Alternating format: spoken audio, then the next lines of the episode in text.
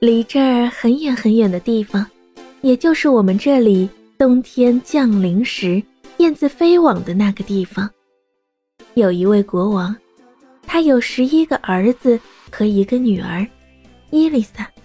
十一个兄弟都是王子，他们胸前带着心形佩章，身上挂着短剑去上学。他们用钻石笔在精致写字板上写字。他们读书读得很好，既能从头到尾背得出，又能详解书中的意思。一听到他们读书，就知道他们是王子。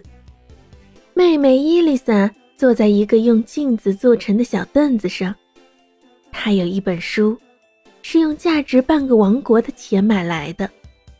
哦，孩子们过得幸福极了，但是这样的好景并不是很长。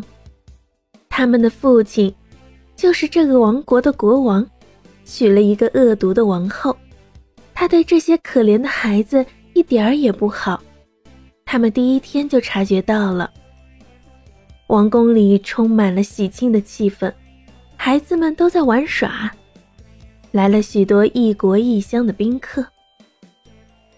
可是他没有让他们吃宴会上剩下的糕点和苹果，只给了他们一茶杯沙子，还说他们可以就把它当做好吃的东西。一个礼拜之后，他把小妹妹伊丽莎送到乡下，交给几位农民养着。没有过多久，他便使国王十分讨厌那些可怜的王子，再也不理会他们了。恶毒的王后说：“你们到世上去飞吧，找你们自己的出路去吧，像大鸟那样无声无息的飞吧。”可是情形终究没有像他想的那么惨，他没有完全得逞，王子们。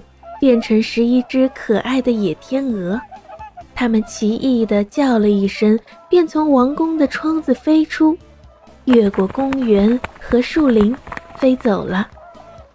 他们经过妹妹伊丽莎寄宿的农舍的时候，还是清晨。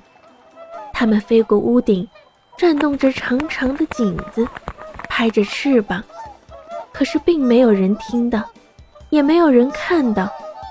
他们不得不飞走，高高的直上云端，远远的飞向茫茫世界。他们一直飞到一座黑黝黝的大树林里，树林的尽头伸到了海滩。可怜的小伊丽莎站在农民的屋子里玩着一片绿叶，她没有别的玩具，她在叶子上戳了一个洞，透过洞朝太阳望去。他好像一下子看到了众位哥哥明亮的眼睛，温暖的阳光每次射到他的脸上时，他便想起哥哥们给他的亲吻。